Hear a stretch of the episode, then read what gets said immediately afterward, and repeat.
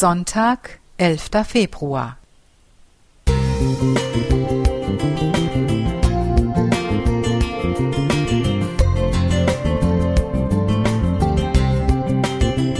Ein kleiner Lichtblick für den Tag.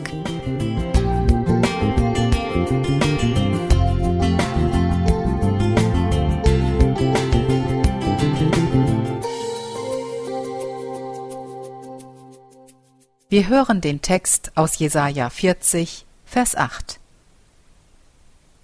Das Gras verdorrt, die Blume verwelkt, aber das Wort unseres Gottes bleibt ewiglich. Patrick Saling ist Personenschützer. Ein Hühne, knapp zwei Meter groß. Er kann eine Waffe blind zerlegen, über fahrende Autos springen, sich vom Balkon abseilen und hohe Mauern überwinden.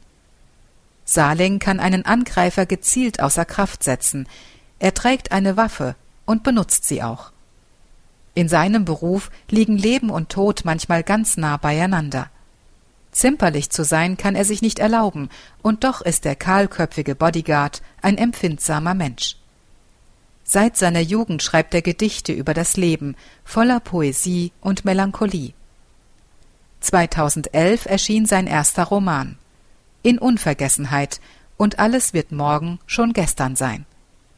Darin trifft der humpelnde, gottesfürchtige Kraftfahrer Hotte die junge, von Krebs zerfressene Jasmin. Diese Begegnung soll ihn für immer verändern.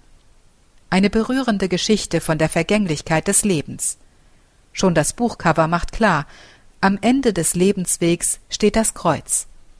Saling selbst ist gläubig, er betet abends um Erlösung vom Leid in der Welt.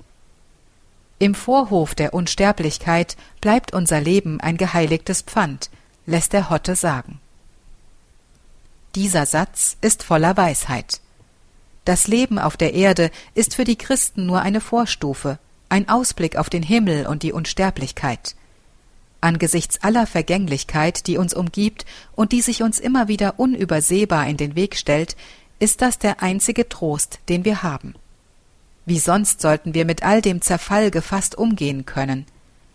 Die Blumen verwelken, ein lieber Freund hat Krebs, das Kind ist chronisch krank, die einstige große Liebe hat uns verlassen, und der Vater verliert seine Erinnerung. Eines dürfen wir niemals vergessen.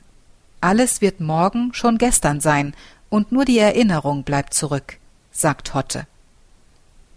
Diese Vergänglichkeit kann ängstigen, sie kann aber auch trösten, wenn wir auf das Kreuz schauen.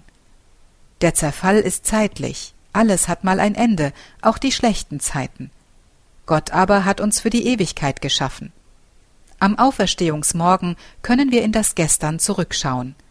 Dann wird das irdische Leid zwar unvergessen bleiben, doch es wird uns nicht mehr schmerzen. Noch stehen wir im Vorhof der Unsterblichkeit, doch wir sind gewiss, Gottes Wort bleibt ewig. Claudia Mohr